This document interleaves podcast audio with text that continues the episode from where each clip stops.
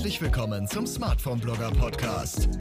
Der deutsche Technik- und Smartphone Podcast. Hier für euch. Test. Damit hallo und herzlich willkommen zu einer neuen Ausgabe vom Smartphone Blogger Podcast. Schön, dass ihr mit dabei seid. Bevor ich euch gleich in das ja, Interviewgespräch mit Moritz reinschicke, möchte ich mich erst nochmal bei euch für euren Support bedanken und auch für eure Geduld. Das ist nicht selbstverständlich, denn ihr habt gemerkt, der letzte Podcast ist etwas her und deshalb möchte ich einfach mal Danke sagen. Einige von euch haben schon nachgefragt und ihr habt es vielleicht auch festgestellt, der Fokus liegt vielleicht etwas mehr auf YouTube, aber trotzdem vergesse ich euch, euch treue Podcast-Hörer nicht. Wenn ihr ihr mich auf meiner Reise weiterhin unterstützen wollt, denkt natürlich daran, das Ganze überall zu abonnieren, so wie ihr möchtet. Und wenn ihr ein bisschen shoppen geht bei Amazon, nutzt auch gerne den Affiliate-Link. Kostet euch nichts und würde mich dann ein bisschen unterstützen. Und ich habe schon Danke gesagt und bevor ich viel zu viele Worte verliere, kann ich euch schon versprechen, im nächsten Podcast wird es wieder um aktuelle Technikthemen gehen. Diesmal hatte ich aber das Glück, dass Moritz ein bisschen Zeit hatte und wenn sich jemand mit Apple auskennt, dann ist er es ja nun mal und dementsprechend habe ich mich gefreut, dass er mir ein bisschen Zeit geschenkt hat. Live konntet ihr das Ganze mitverfolgen. Am Ende beantworten wir auch noch so ein paar Fragen rund um, ja, was unsere Vorlieben angeht, auch ein paar Techniktipps und und und. Und vorab sprechen wir natürlich über das Apple Lineup, das was vorgestellt worden ist auf dem Spring Event und was wirklich gut ist und was auch nicht. Und ich habe, glaube ich, Moritz das ein oder andere Mal ein bisschen in Verlegenheit gebracht und er hat mir eine Frage gestellt, vielleicht könnt ihr sie sogar schon während des Podcasts beantworten. Am Ende löst er das Ganze auf.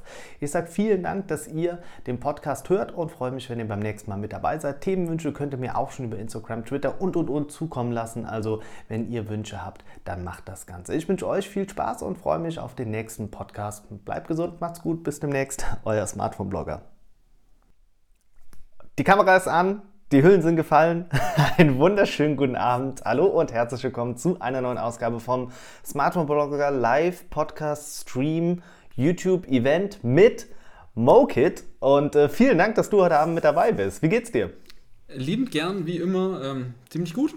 Und ich hoffe, wir haben heute viele interessante Themen zu bequatschen. Das äh, steht und fällt mit dir, denn ich habe es äh, schon ein bisschen im Titel genannt. Es wird sich heute noch mal ein bisschen alles um dieses Apple Spring Reloaded Loaded Event äh, irgendwie drehen. Ich bin direkt ganz ehrlich zu dir und zwar, ich habe es nicht geschaut. Ich habe mich so halb sneaky durchgeschlängelt, ein Teil durch deine Videos. Ähm, habe dann hier und da mal ein bisschen was gelesen und äh, das war's dann auch. Also mehr habe ich gar nicht so wirklich auf dem Schirm.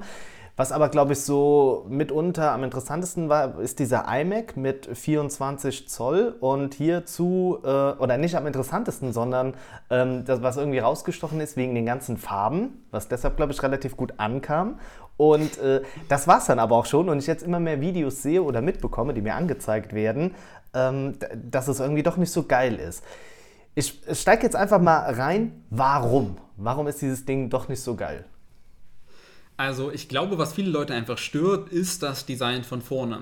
Viele Leute haben sich einfach gewünscht, dass es ein wirkliches Redesign gibt. Wir endlich nicht mehr dieses Kind vorne haben, sondern vorne ein komplett randloses Design.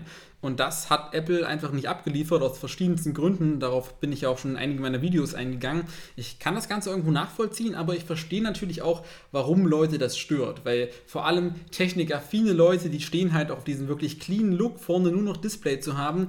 Und das hat Apple einfach nicht abgeliefert. Sie haben gesagt, hey, okay, wir setzen lieber auf einen sehr hohen Wiedererkennungswert. Das ist uns in dem Moment wichtiger. Wir behalten das Kinn bei. Und vor allem, was ja auch sehr, sehr viele Leute stört, ist dieser weiße Displayrahmen. Ähm, das gibt es ja nicht gerade besonders häufig. Normalerweise ist der Displayrahmen ja schwarz. Apple hat sich gedacht, nee, okay, bei uns ist der weiß. Soll, denke ich mal, einfach ein bisschen fröhlicher aussehen und ein bisschen besser zu diesen Pastellfarben passen. Auch das kann ich irgendwo nachvollziehen, aber ich verstehe die Kritik natürlich auch auf der anderen Seite.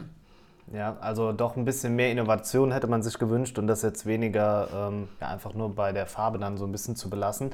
Ähm, sag mal, prozessortechnisch ist es doch auch ein bisschen gefloppt. Du merkst, ich bin sehr, äh, sehr gemein heute unterwegs, aber ähm, hast du auch zu den Leuten gehört, die mehr als den M1-Prozessor erwartet haben, den wir ja jetzt schon vor einem halben Jahr gesehen haben? Weil das ist so mein persönlicher Eindruck, dass ich mir jetzt gewünscht hätte, einen neuen Prozessor jetzt schon zu sehen, wobei es ja auch so ein bisschen zur Apple-Strategie gehört ähm, das, was man hat, gefühlt in die Ewigkeit auszustrecken und das Maximum rauszuholen. Ja, Das gehört zur Apples Strategie schon seit jeher und ich muss ganz ehrlich sagen, ich hätte gehofft, dass wir was Neues sehen, dass wir einen leistungsstärkeren Chip sehen werden auf diesem Event. Ich muss ganz klar sagen, ich sehe keinen wirklichen Grund dafür, in so einen kleinen iMac mit nur 24 Zoll einen noch leistungsstärkeren Chip reinzupacken. Ja, klar, manche brauchen das, die meisten über 90 Prozent vermutlich eher nicht. Dementsprechend, ich glaube, in dem kleinen iMac ist der ziemlich gut aufgehoben. Aber ich muss auch ganz ehrlich sagen, ich habe die ganze Zeit so ein bisschen auf den großen iMac gehofft. Und da werden sie definitiv nicht diesen kleinen Chip reinstecken, da muss einfach dann nochmal mehr Leistung kommen. Das kam noch nicht. Das wird Ende des Jahres irgendwann kommen, definitiv, da bin ich mir sicher. Aber ich glaube, das war so, was ich mir vom tiefsten Herzen so ein bisschen gewünscht habe und das kam halt leider nicht, auch wenn ich es nachvollziehen kann. Und somit haben sie jetzt äh, noch ein Produkt rausgebracht, wo dieser M1X-Chip drin ist.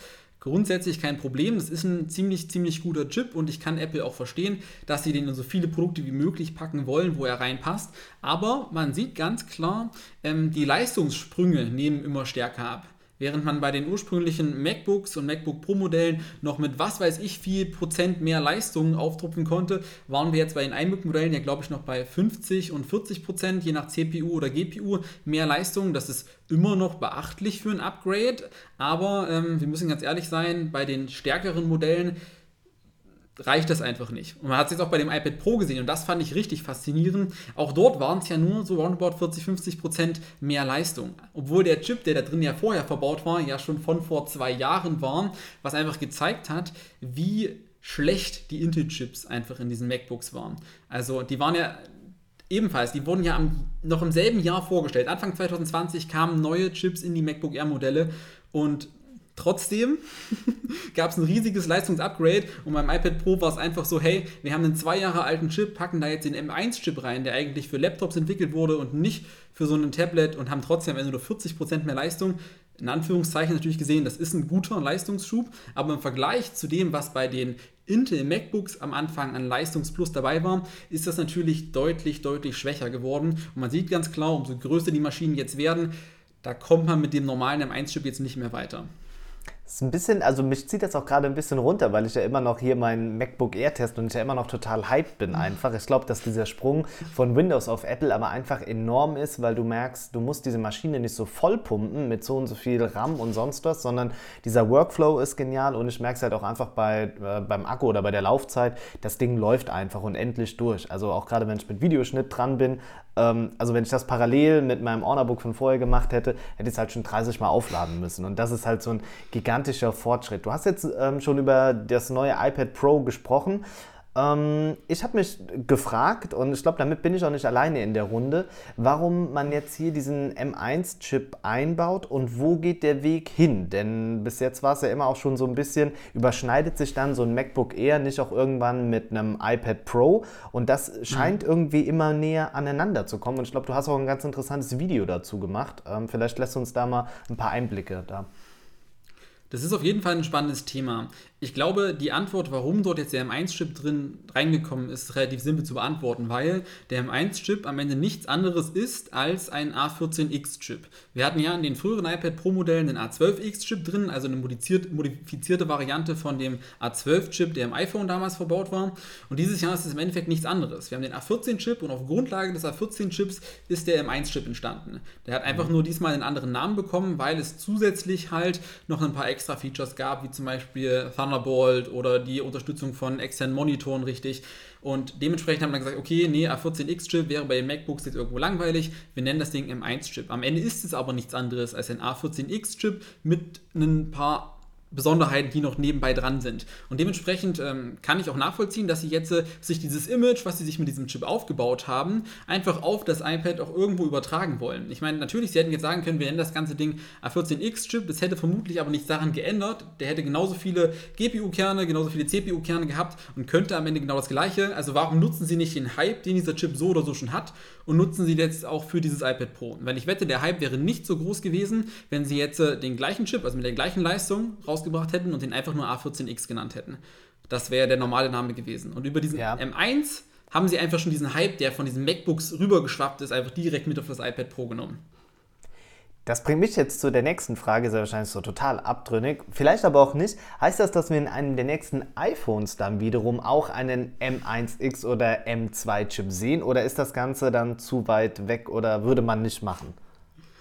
Hm, also grundsätzlich wird irgendwann in einem iPhone ein Chip sein, der so leistungsstark ist wie der M1-Chip. Da bin ich mir ziemlich sicher. Man hat ja ähm, in den letzten Jahren gesehen, ich finde, bestes Beispiel ist, wie das jetzt äh, bei dem Apple TV war. Da war ja, glaube ich, vorher ein A10X-Chip drin und es ist jetzt ein A12-Chip drin. Und der A12-Chip ist leistungsstärker als der A10X-Chip. Der A10X-Chip ist ja im Endeffekt genau das gleiche wie so ein, so ein M1-Chip, also so eine modifizierte Variante. Und dementsprechend ähm, wird irgendwann ein Chip in ein iPhone kommen, der wird nicht M-Chip heißen, sondern ganz normal einer aus der A-Serie, der jetzt aber grundsätzlich leistungsstärker ist als das, was aktuell in den MacBook-Modellen drin ist. Da bin ich mir ziemlich sicher. Jetzt kam mir gerade noch eine Frage rein, vielleicht greifen wir die mal einfach auf. Ähm, wie findet ihr die neuen Leaks für die Kameraanordnung des iPhone 13s? Ich muss jetzt gerade sagen, ich kenne diese Bilder nicht. Kennst du sie? Ja, natürlich. okay, bl ähm, blöde Frage. Ich schaue mir die mal gerade parallel an. Vielleicht kann ich die den, ähm, den Leuten auch gerne mal so reinstreamen. Jetzt kann ich mal schauen, ob man das direkt so findet. Aber was ist denn anders daran? Weil ich das passende Bild jetzt auch finde hier. Ähm, sie haben quasi das Ganze quer angeordnet. Bei den, 12, bei den 13er Modellen ist im Endeffekt das jetzt ähnlich gemacht wie bei den 13 Pro Modellen. Ähm, das heißt nicht mehr untereinander, sondern so leicht versetzt. Hm. Okay, aber dieser Kamerabump bleibt, oder was? Du hast weiterhin den Kamerabump, nur die Kameras sind halt nicht mehr untereinander, sondern eine ist halt weiter links und die andere ist quasi drunter, aber weiter rechts oder andersrum. Hm, okay, ich muss jetzt mal gerade hier, ich finde das mit den Bildern irgendwie nicht. Vielleicht bin ich auch gerade äh, einfach zu überfordert. Moment, das ist aber bezogen auf das 12S? Nee, 13S. Hm, aber warum 13? Dazu hat John Prosser vorhin auch erst ein Video hochgeladen. Da gibt es schon okay. echte Hand-Ons anscheinend, wo irgendjemand das Ding schon in der Hand hatte. Hm, okay, gut. Mhm. Dann jetzt auch nur das mit der Notch, weil das ist ja auch noch ein ja, Riesenthema ist jetzt auch irgendwie so voll übertrieben. Ich muss mir das, glaube ich, gleich nochmal in Ruhe äh, anschauen, damit ich jetzt hier nicht mehr Blödsinn rede als sonst. Aber wenn wir schon gerade über iPhone und so weiter sprechen, ähm, wie ist denn das bei dir? Äh, wie stehst du zur Notch, was sich dann da verändern soll? Weil die soll ja irgendwie kleiner werden. Mhm. Wobei kleiner heißt das jetzt ähm, schmaler äh, oder dünner? Wie können wir uns das vorstellen? Ähm, warte mal ganz kurz, Moment. Ich weiß nicht, ob du das ja? hier sehen kannst. Ich versuche das mal auszurichten. Oh Gott. Ganz äh, und, äh, warte, ich muss mal auch ganz nah rangehen. Ja, jetzt sehe ich es. Hä, aber das sieht ein bisschen aus wie vier gewinnt, so in der Art, ne? ja, so in etwa. Aber so soll okay. es in etwa aussehen. Ja. Das ist, okay. Das ist das Design, was bekommen wird. Und ich denke mal, es ist wie bei ganz vielen Sachen bei Apple, ähm, wenn sie irgendwas Neues machen, denkt man sich erstmal so, hm, okay, sieht irgendwie komisch aus und bin ich mir jetzt nicht sicher, ob das so wirklich designtechnisch das Beste war. Und ich habe das Gefühl gehabt, in den letzten Jahren war es dann immer so, sobald das Ganze dann auf den Markt gekommen ist, die Leute das erste Mal das in der Hand hatten und man sich kurz dran gewöhnt hatte, dann fanden es die meisten irgendwie wieder schön. Das war ja genau das gleiche wie jetzt auch bei den iMac-Modellen. Ähm, die erste Reaktion von vielen war ja so, boah, ist der hässlich. Und dann zwei, drei Tage später waren die meisten so, hm, ja doch, eigentlich sieht er schon ganz gut aus. Aber weißt du, woran das liegt? Das liegt einfach nur an dieser kompletten PR bzw. an dem, was im Internet passiert. Ich habe immer so ein bisschen das Gefühl, sobald ähm, Apple-Produkte vorgestellt werden, ähm, wird ja ziemlich viel darüber gesprochen, was ja auch gut ist und so soll es ja auch sein. Und ich habe das Gefühl, man lenkt das so ein bisschen subtil in eine Eigenrichtung und niemand traut sich, dann das wirklich so komplett durchzuziehen. Also weißt du, was ich meine? Also niemand wird aus seinem Standpunkt behandeln, das sieht kacke aus, auf gut Deutsch gesagt, sondern alle äh, sind es am Ende doch am Feiern. Also äh, sehr wahrscheinlich es, jetzt so es, total gibt, es vorbei. Gibt tatsächlich, es, es gibt tatsächlich Leute, ähm, die bleiben da bei ihrer Meinung. Ähm, ich habe ein, zwei YouTube-Videos gesehen, auch von sehr großen, bekannten amerikanischen Technik-YouTubern, die einfach dazu stehen, sie finden das Design einfach kacke.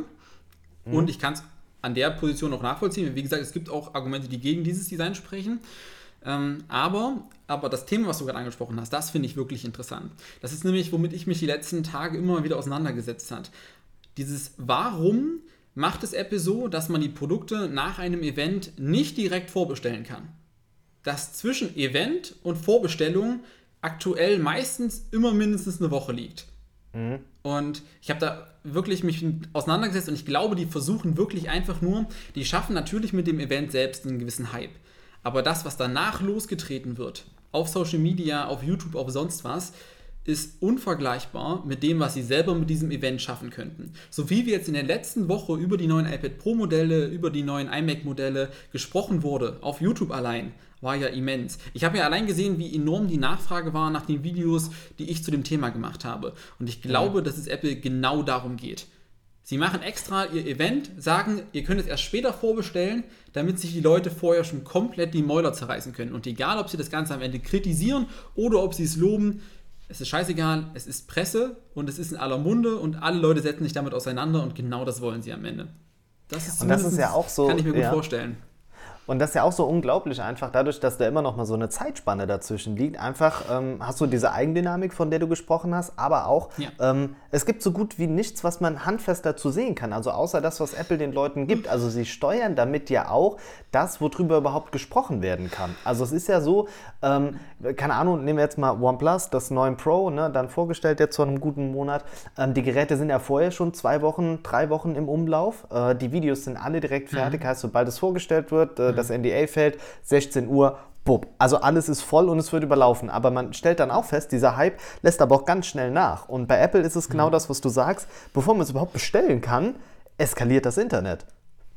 Ja, und sie die leben halt von dieser Gerüchteküche. Die Leute können nur damit arbeiten, was Apple selbst gesagt hat. Sie können sich damit natürlich kritisch auseinandersetzen und ähm, damit argumentieren, wie war das in der Vergangenheit etc. pp. Aber sie haben immer nur das, was Apple ihnen gesagt hat. Und das ist natürlich auch irgendwie ein bisschen gefährlich, denn die Leute bilden sich jetzt natürlich schon Meinungen. Ich habe mir schon eine sehr, sehr feste Meinung sowohl zum iMac als auch zum iPad Pro gebildet, obwohl ich das Gerät noch nie in der Hand hatte. Ich habe dazu schon ein ziemlich, ziemlich festes Bild im Kopf und genau darauf setzt Apple, denke ich, am Ende auch. Einfach, dass du dich, bevor du das Ding überhaupt selber hast, eigentlich schon dieses Gefühl entwickelt hast, ich will das unbedingt kaufen, weil es reden ja anscheinend so viele Leute drüber. Und dann macht Apple, finde ich, aber eine Sache auf jeden Fall noch richtig. Sie droppen einzelne wenige Reviewer, die die Produkte meistens bevor man sie bestellen kann, dann doch schon haben. Ähm, das war tatsächlich bei den AirTags, ich glaube, nur Marcus Brownlee.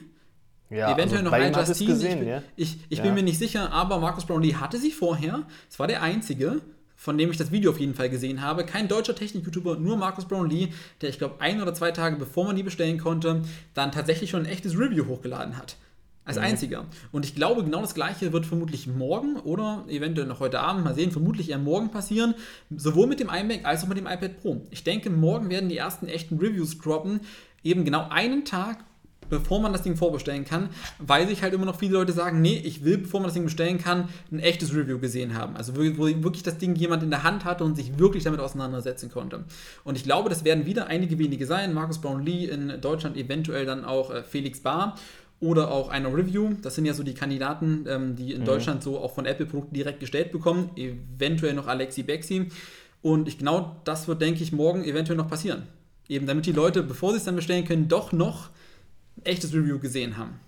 Ja, ähm, jetzt kommt hier auch nochmal so der Kommentar rein, ähm, wobei ich diese Wartezeit in Anführungszeichen bis zur Bestellmöglichkeit bei Apple eigentlich noch für relativ kurz halte. Sony ist zum Beispiel da das ähm, volle Gegenbeispiel, ähm, angespielt da dann auf das äh, Sony Xperia One Mark III. Ähm, wobei mir da halt diese Spanne schon wieder zu weit ist. Also das haben wir im vergangenen Jahr auch erlebt. Die haben ihr Gerät dann vorgestellt, im März glaube ich, und es ist erst im Sommer auf den Markt gekommen. Und das ist halt einfach viel zu lange. Also ja. weil niemand interessiert sich mehr für das Gerät und die Hardware, die dann verbaut ist in so einem Gerät. Ich glaube, Android ist ja sowieso nochmal ein anderer Kosmos einfach, weil der viel schnelllebiger ist und Apple kann es halt selbst steuern, weil sie ihre, eigen, ihre eigene Universum haben. Ähm, aber das ist halt einfach zu lang und dann ist die Technik da drin, das ist nicht mehr interessant und niemand mhm. wartet im Android-Bereich, weil es so viel Konkurrenz gibt, auf ein Sony-Smartphone und sagt, ey, dafür fange ich jetzt an zu sparen. Das ist bei Apple nun mal komplett anders, ne? Ähm, ich denke, das war auch ähnlich bei den, einem Pixel-Modell, wenn ich mich nicht irre. Ewigkeiten eher vorgestellt und dann erst viel, ja. viel später verfügbar. Und ich glaube tatsächlich genau, was du gesagt hast. Wenn die Spanne zu lang ist, ähm, dann flacht der Hype dann auch einfach irgendwann wieder ab. Und dann ist, sind die Leute irgendwann eben nicht mehr so begeistert, weil es dann schon wieder ein alter Hase ist. Ich glaube wirklich, so eine, so eine Woche dazwischen ist das Beste, was man machen kann. Einfach wirklich eine Woche, das, wo die Leute sich ja. die Mäuler zerreißen können ohne Ende. Das ist aber, und da sind wir auch ehrlich, das kann auch nur Apple. Also ich glaube auch selbst bei Samsung, die ja für mich so der größte Gegenspieler sind, ähm, hm. selbst da würde es nicht funktionieren. Und wenn ich jetzt die beiden mal so ein bisschen vergleiche, ähm, es gibt ja auch diese Galaxy-Tags. Äh, und das ist ja mehr oder hm. weniger das Identische, was wir jetzt von Apple ja. sehen. Ähm, ja. Aber es ist doch paradox, wie groß der Hype bei Apple schon seit über einem halben Jahr ist. Seit man weiß, dass es sowas in der Art gibt oder dass es kommen wird, ähm, war mhm. gefühlt dieser Hype rund um Apple äh, größer als das, was Samsung jemals erreicht hat. Aber woran liegt das? Ähm, dazu hat eine Review vor einiger Zeit ein ziemlich interessantes Video gemacht, dass Leaks mittlerweile sehr bewusst von Herstellern eingesetzt werden, um vorher einen Hype zu schaffen. Ganz, ganz mhm. Und grundsätzlich sind diese Apple AirTags nichts mega Besonderes. Ich meine, es gibt es von Tile, es gibt es von Samsung und man muss auch ganz klar sagen, bei Samsung, dass dort ebenfalls eine sehr, sehr große Community dahinter steht. Also es ist ja nicht so, als gäbe es so wenige genau. Samsung-Geräte. Genau. Ja. Es gibt am Ende wahrscheinlich, glaube ich, sogar alles in allem mehr Samsung-Geräte als Apple-Geräte in Deutschland, bin mir gar nicht genau sicher. Es gibt auf jeden ja. Fall ebenfalls sehr, sehr viele. Das heißt, der, das Prinzip geht genauso auf. Ähm, aber Apple hat das gemacht, sie haben das Ewigkeiten immer wieder durchsickern lassen. Es war eigentlich an sich alles bekannt, ähm, bis sie es dann irgendwann gedroppt haben. Und das war jetzt wieder das Ding. Sie haben einen sehr, sehr klugen Schachzug gemacht, wenn ihr mich fragt. Ähm, sie haben die AirTags vorgestellt zu einem Preis, der wirklich annehmbar ist. 35 Euro bzw. 30 Euro pro Stück, wenn man so eine Viererpackung nimmt, ist im Vergleich zu Samsung und Teil wirklich in Ordnung. Aber sie haben eins gemacht, das Ding hat kein Loch, das heißt, du kannst es nicht einfach direkt ja, an den Schlüssel dran packen. Genau. Und sie haben Zubehör geleakt ähm, in verschiedensten Preiskategorien. Und das ist richtig, richtig intelligent. Von Belkin, so Modelle für 12 Euro, wo echt die Leute sagen, ja, okay, das reicht mir vollkommen, das an meinen Schlüssel dran zu machen. 12 Euro sind voll bezahlbar, übelst cool. Dann die Modelle von Apple zu einem Apple-typischen Preis aus Leder und Silikon.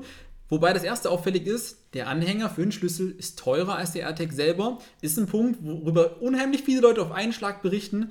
Und dann gibt es diese Hermes Edition für 400, 500 Euro, wo du einen scheiß Anhänger aus Leder für 400 oder 500 Euro kaufst. Und da hast du wieder genau dieses Ding. Du hast diese Diskussion dahinter, du hast diesen Hype dahinter, weil sich Leute auch im Negativen einfach darüber lustig machen. Aber jede Presse ist gute Presse und genau das weiß Apple.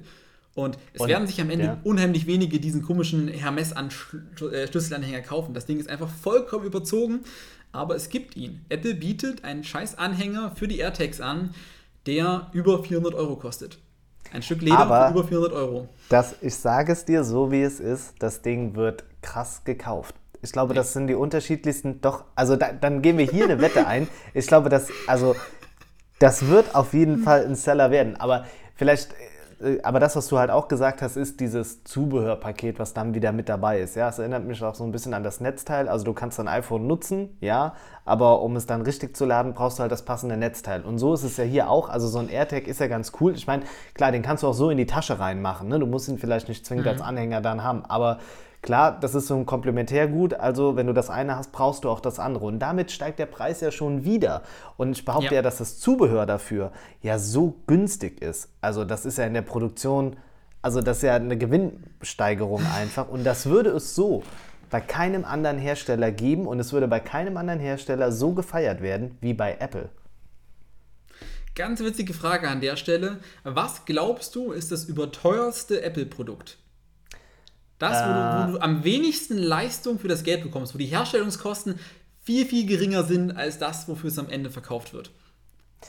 Also ich weiß zumindest, dass dieser Lightning-Anschluss, der 10 Euro kostet, das äh, günstigste Produkt irgendwie im Apple Store ist. Das ist so ein Fact, den ich weiß zumindest.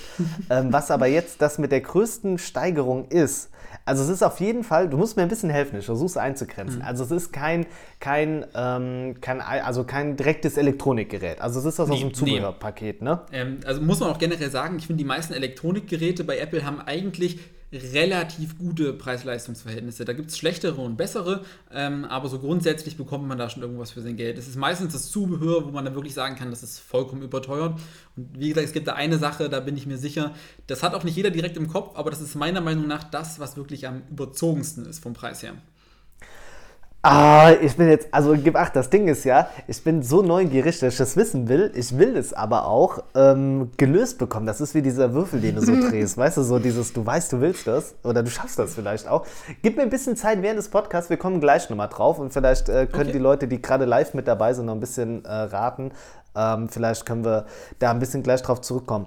Ähm, wir haben jetzt schon ein bisschen über die AirTags auch gesprochen. Gibt es da noch irgendwas, was man auf jeden Fall wissen muss oder ist soweit eigentlich alles abgedeckt bei Ihnen? Mm. Was ich noch relativ interessant finde, ist dieses ähm, Privatsphäre-Feature, was ja viel diskutiert wurde. dass quasi, wenn du den AirTag irgendjemandem zusteckst, äh, der fremd ist, ein eigenes iPhone hat, dass er nach einer Weile informiert wird, dass ein AirTag sich mit ihm bewegt. Und da haben ja ganz viele Stimmen gesagt, ja, aber was ist denn jetzt, wenn jemand meinen Rucksack klaut, dann wird der ja auch informiert, dass da ein AirTag drin ist. Das hat ja schon relativ große Wellen geschlagen, die Diskussion. Und ich muss aber an der Stelle ganz klar sagen, ich kann Apple verstehen. Ich finde es sogar sehr, sehr gut, dass sie sich dafür entschlossen haben zu sagen, wir setzen Privatsphäre am Ende darüber, dass jemand ähm, sein gestohlenes Ding nicht wiederbekommt. Und ähm, dementsprechend, wenn jetzt irgendjemand einen Rucksack klaut, wo ein AirTag drin ist, dann kann es natürlich sein, dass darauf hingewiesen wird. Aber an der Stelle muss man auch ganz klar sagen, die Praxis zeigt, wenn jemand äh, irgendwas klaut, einen Rucksack oder dergleichen oder auch eine Geldbörse, der nimmt sich das raus, was er haben will und wirft das Ding direkt hinter der nächsten Ecke wieder weg. Also der ja, nimmt das Geld aus dem Portemonnaie, ja. schmeißt das Portemonnaie dann weg. Wenn da noch ein AirTag drin ist, ähm, kannst du am Ende froh sein, dass du deine ganzen Personaldokumente oder so wiederbekommst. Und wie gesagt, da muss man halt abwägen. Das hat aber bis jetzt kein einziger von diesen anderen Trackern. Fand ich auf jeden Fall interessant. Ja, und wie gesagt, also ich sag mal so, wenn das geklaut wird, ich glaube, der Personalausweis, den neu ausstellen zu lassen, kostet mehr als so ein AirTag am Ende, ne? Also, oder? Ich weiß gerade nicht, was die Preise äh, für einen neuen Personalausweis sind. Du kommst gerade bei mir gar nicht mehr an, was dein Ton angeht. Echt? Oh, okay. Äh, das liegt natürlich nicht an mir, das wird nur an also dir liegen. Null. Null? Okay, gut, ich warte mal ab ein bisschen, ob sich das äh, fängt. Okay, hörst du mich denn noch? Ja, ich höre dich die ganze Zeit, deshalb. Hm. Ähm, hm. Wie ich gesagt, lade mal ganz Regel. kurz meinen Browser neu. Okay, mach das. Äh, während Moritz dann hier refresht, könnt ihr mir gerade helfen. Ich schaue mal schnell durch. Ihr sagt es auch schon. Äh, der Apple Pro Stand ist auf jeden Fall mit dabei. Die Hüllen werden geraten. Äh, ich glaube aber, es sind die Rollen, ne? das, was ihr sagt. Sagt das gleich nicht Moritz. Ah, der ist wieder da. Äh, machen wir so. so. Okay, gut. Ja, cool, dass du wieder mit dabei bist. Danke. Ähm, ja, okay, aber ich habe, also das, was ich gerade auch sagen wollte, ist einfach, wenn, ich glaube, der Personalausweis kostet mehr als so ein AirTag am Ende vom Tag. Also ich glaube, mir wäre dann wichtiger, mhm. mein Personal, ich weiß nicht, was die, was die Preise für den Personalausweis im Moment sind. Ähm, ich glaube, das Nervige ist die Rennerei am Ende. Also, dass der ähm, an sich weg ist, ist, glaube ich, gar nicht mal so das riesige Problem. Ich finde, das, was am Ende nervig ist, ist, dass du dem Ding ewig hinterherlaufen musst. Du musst zur Stadt gehen, musst den neuen beantragen, musst ja. eine Verlustanzeige bei der Polizei erstatten. Das ist, glaube ich, das, was nervig ist. Die Kosten ja. als solche, die sind voll in Ordnung. Okay, hoffen wir trotzdem, dass das niemandem passiert. Dann kommen wir aber noch zu einem äh, Gerät und das ist ja auch so wieder. Es, es, dieses komplette, oder darüber, worüber wir heute hier alles sprechen, ist halt so typisch Apple einfach. Und einfach, ich sag nur, violett. Mal ganz ja. im Ernst. Also, wenn, ich weiß noch, letztes Jahr, das OnePlus Nord kam äh, noch in Ash raus. Also, es war dann wirklich so, so ein Grauen. Das sah echt geil aus. Das hat, glaube ich, bei Instagram kam das einmal in meinem Feed auf, obwohl ich ja so voll im Android-Kosmos bin, und auch das OnePlus äh, Nord selbst habe. Das hm. war's. Wir sprechen aber jetzt beim iPhone 12 über Violett. Und das ist so, äh, ich habe auch jetzt schon bei YouTube Videos dazu gesehen, wo ich auch dachte, ja. it's just a color. Also, was ist los?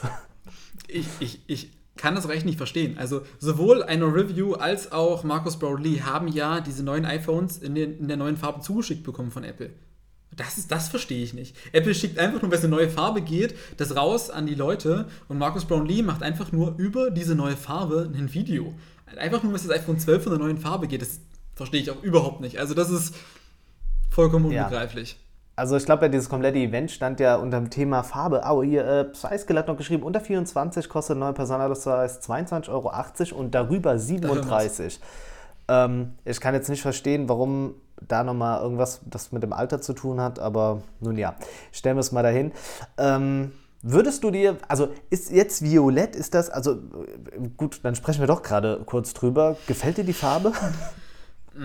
Also ich würde sie mir jetzt nicht kaufen, aber ich mag auch Violett einfach nicht so besonders als Farbe, muss ich ganz ehrlich sagen.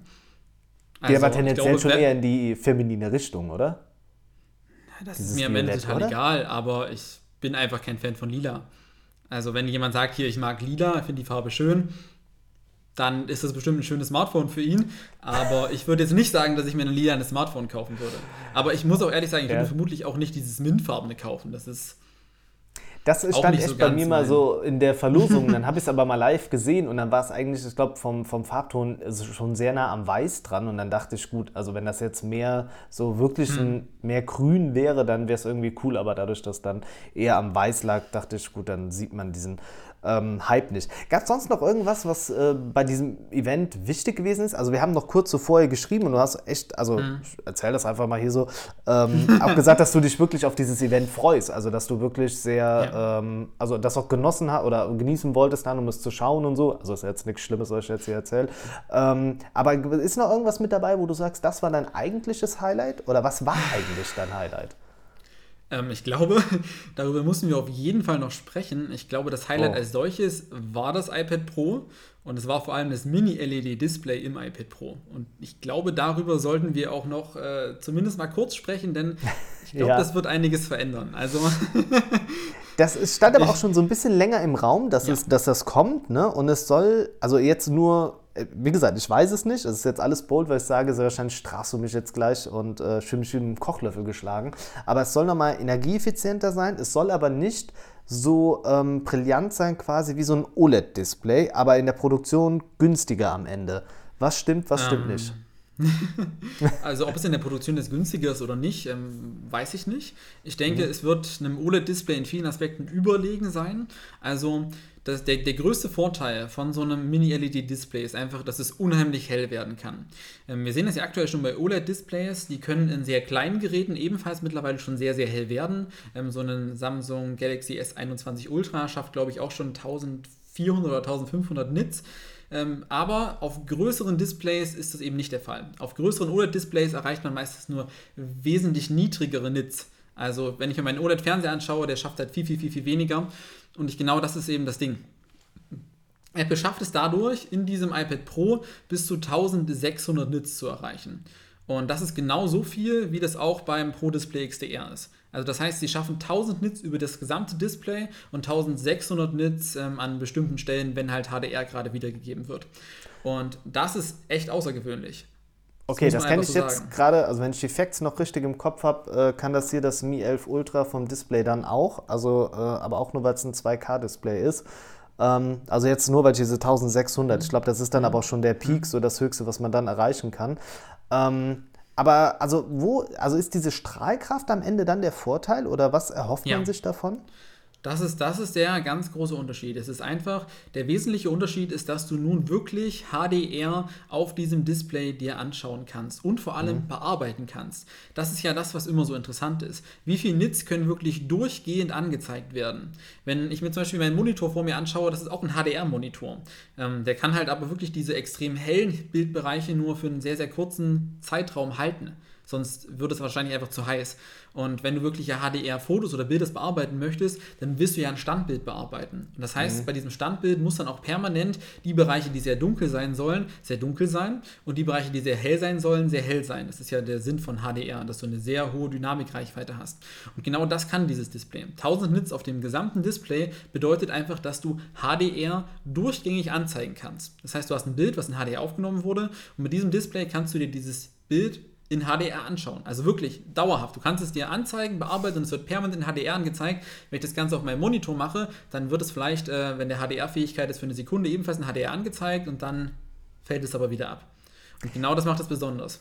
Okay, werden wir das, also sehen wir das jetzt das erste Mal im iPad Pro und wo werden wir das dann perspektivisch noch erleben? Denn es wird ja sehr wahrscheinlich so kommen, dass man damit erst die Tür aufmacht, um äh, das natürlich dann auf, weiß ich nicht, auf alle Geräte auszurollen? Ähm, ich finde das relativ interessant, weil ich habe ja tatsächlich prophezeit oder ähm, erwartet, dass es nicht kommt, dieses Mini-LED-Display.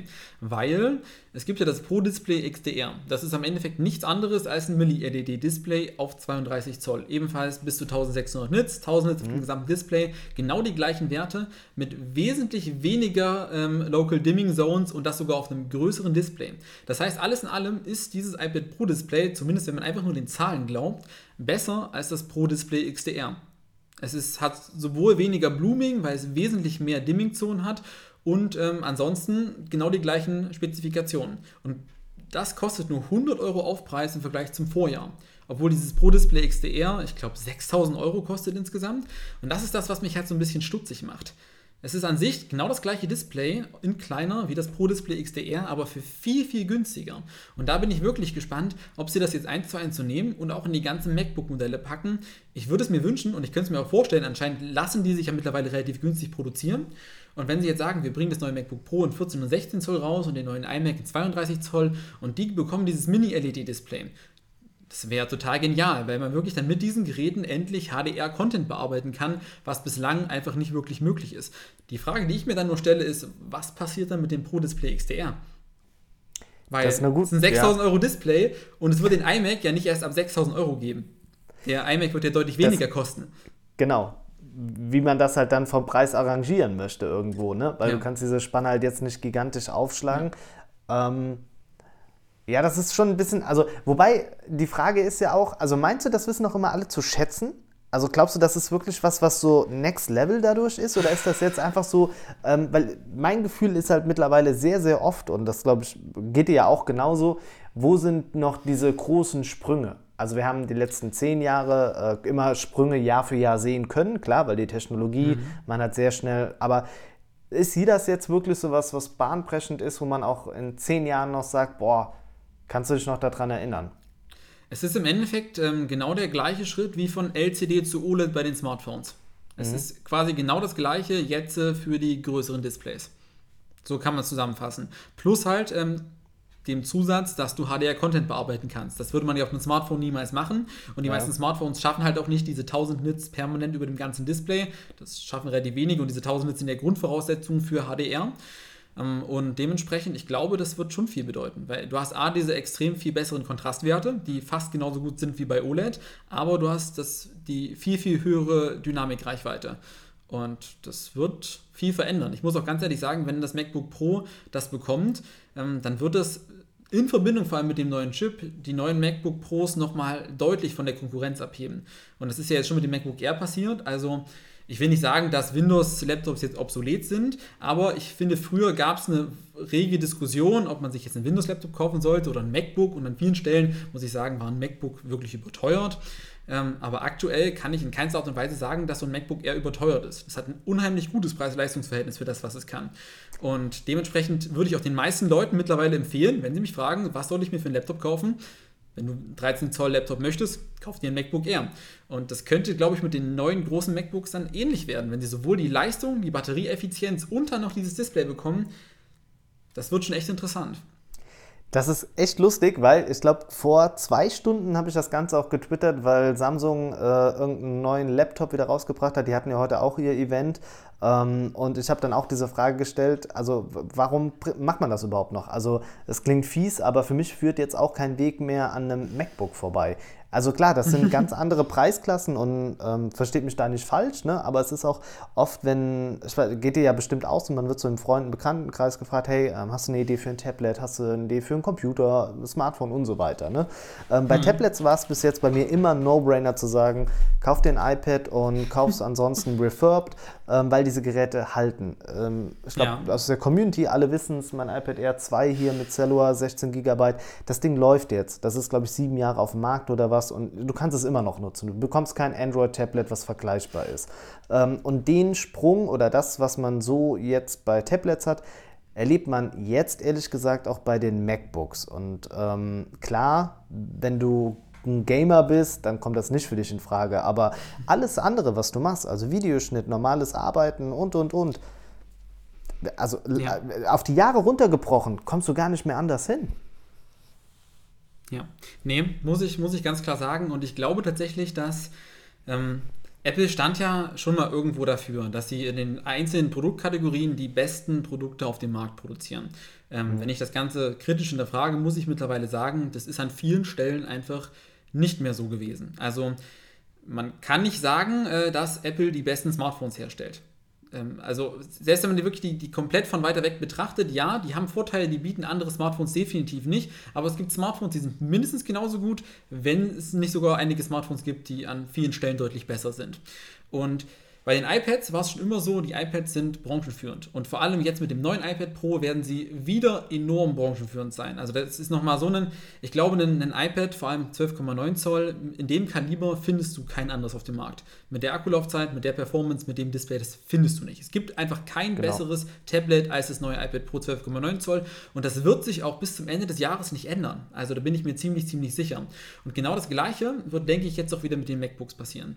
Ähm, Apple war meiner Meinung nach vorher, was die MacBooks angeht, nicht branchenführend. Also sie haben zwar die, die schönsten Modelle, würde ich sagen, hergestellt, aber so was die reine Leistung angeht und das, was man übers Geld bekommen hat, konnte man auf jeden Fall darüber streiten. Und das könnte sich jetzt wieder ändern. Wenn sie da wirklich jetzt auf Mini-LED setzen und diese neuen Chips verbauen, das heißt, wir haben geniale Akkulaufzeit, wir haben ultra viel Leistung, diese Energieeffizienz und ein Mini-LED-Display, dann wird es für viele wieder so sein, du möchtest einen 16 Zoll MacBook, was so gut wie irgendwie möglich ist, dann wird, glaube ich, das 16 Zoll MacBook Pro von Apple der beste Laptop sein, den man kaufen kann. Zumindestens fürs Arbeiten. Also wenn du natürlich zocken willst, ist alles was anderes. Aber wenn du genau, mit Programmen ja. arbeiten möchtest, die es für macOS gibt, also das ist ja mittlerweile ziemlich viel, dann wird, denke ich, das neue 16 Zoll MacBook Pro das Beste sein, was du auf dem Markt kaufen kannst, auch wenn es dann dementsprechend wieder relativ teuer wird.